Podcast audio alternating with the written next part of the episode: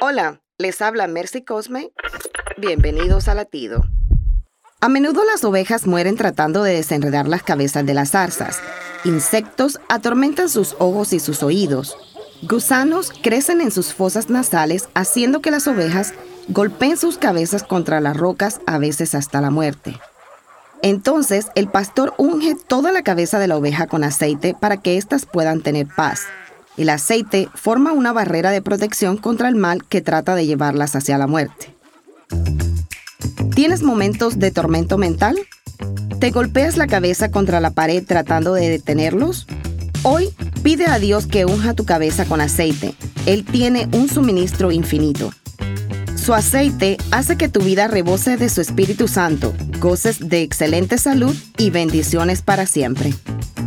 Latido les llega a través del ejército de salvación.